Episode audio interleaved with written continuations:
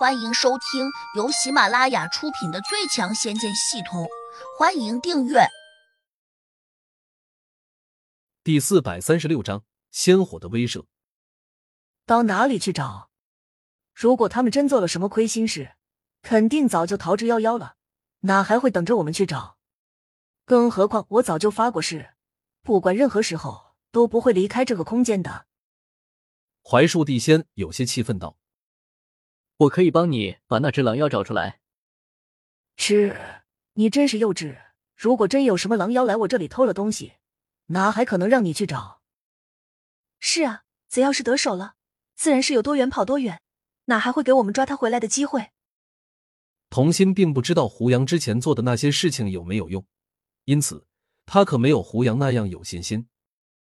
婆婆，要不你先给我们一个机会，让胡杨现在就出去找一找。兴许真把那只狼妖找着了。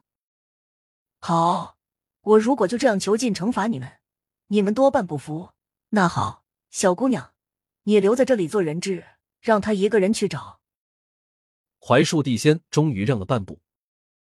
胡杨脸色微微一变，沉声说：“你既然明知不是我们偷了你的东西，还要童心给你做人质，你认为我会答应吗？”这可由不得你。胡杨眼神一冷，心里有了个主意，自己根本不用多此一举，只要把狼妖堵在这个洞中，那就万事大吉了。想到这里，他伸手拉住童心说：“我们走。”童心没有动，可能有些紧张。槐树地仙早已经错不过来，挡住了两人的去路。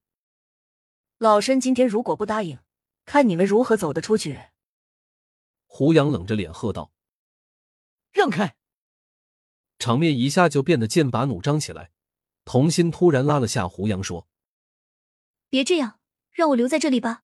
你快去抓那只狼妖，抓到他，我自然就安全了。”胡杨哼了声，没有答应。百合花妖赶紧出来打圆场，说：“公子，我陪你去，就让童心姐姐暂时在这里喝几口香茗，你看如何？”他这样说，显然是有交换人质的意思，大意是说。如果槐树地仙为难童心，那他自然可以拿自己来交换。胡杨还是没有同意，他依旧冷冷的盯着槐树地仙。槐树地仙好像终于失去了耐心，指着胡杨说：“你一个小小的六级地灵，你凭什么和我斗？”胡杨摊开手掌，冷道：“把我惹急了，我一把火将你这里烧个精光。”槐树地仙仰头大笑。小子，你除了夸海口，还能做什么？百合花妖似乎也认为胡杨不识好歹，他撇了撇嘴，跟着念：“好汉不吃眼前亏，人家都已经帮你说情了，你居然还不知天高地厚？难道你不知道婆婆是个地仙吗？她要是真想对付你，十个你这样的地灵，也绝对不是她老人家的对手。”他说这话时。胡杨的系统中立刻收到了来自于他的轻视加八七六。不过胡杨的神色没有变化。童心虽然不知道地仙和地灵之间差距有多大，但他是相信百合花妖的，因此听到花妖说十个胡杨也不是槐树地仙的对手时，不禁也吓了一大跳。他忍不住便去劝胡杨：“百合妹妹一番好意，我们还是领她的情吧，毕竟人在矮檐下。”不得不低头啊！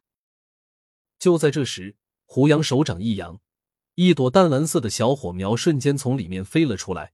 紧跟着，这朵奇特的如同蓝色玫瑰花一般的小火苗一下就发出了刺眼的光芒，随之又变换出七彩的光亮。槐树地仙下意识的看了一眼，眼睛顿时睁大，有些惊愕，低声念：“这是什么火？怎么充满了仙灵气息？”槐树地仙，你眼力不错，这是仙火，不知能否烧得了你这个空间？槐树地仙一听，顿时神色大变，他的见识似乎也不少，立刻明白过来，胡杨手上的火苗必是仙火无疑。但他更惊奇的是，这朵仙火为何会跟着他？看眼前这情形，这朵仙火好像很听他的话，多半还认了他为主。一个普通的六级地灵。竟然会让仙火认主，这未免也太不可思议了。出现这种奇妙的情况，只说明一点：眼前这个少年，他多半不是普通的小人物。不管他怎么收服这朵仙火的，哪怕这仙火是他一个仙人朋友赠送的，那自己也不能强行和他作对。槐树地仙一念间想到这里，不免有点震惊，但他却又放不下脸面来给胡杨说好话。一时之间，场面有些尴尬。百合花妖十分聪明。她已经从槐树地仙的眼神中看出了端倪，赶紧陪着笑脸对胡杨说：“婆婆并不想为难你，只是我们这空间出了那么大的事情，总是得小心一点才好。你说对不对？”胡杨皱眉，面对着这样一个乖巧的、绽放着满脸笑容的小女孩，他当然不能再动怒。不过，他也不能向槐树地仙示弱，所以依旧没有顺从的意思。槐树地仙飞快的转动了几下眼珠子，语气终于放缓了。想必这位小哥和天上哪位神仙有缘。这样吧，看在大仙的面上，我准许你们一起去抓狼妖。当然，我丑话还得说在前面。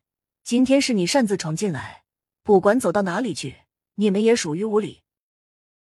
眼见槐树地仙找台阶下，童心赶紧也给胡杨递神色。一边又客气的对槐树地仙称谢，说自己二人一定会把狼妖抓回来，交给他处罚。槐树地仙挥了挥手，终于同意了。胡杨这才带着童心，由百合花妖领出了这个奇特的空间。等到百合花妖回去之后，槐树地仙冲他招了招手，示意他过去。百合，你察言观色的能力果然很强，值得表扬。得了称赞的百合花妖，却有些不解的问：“婆婆，你是个强大的地仙，胡杨只是个普通的六级地灵，你为何突然就给他这么大的面子？”本集已播讲完毕，请订阅专辑，下集精彩继续。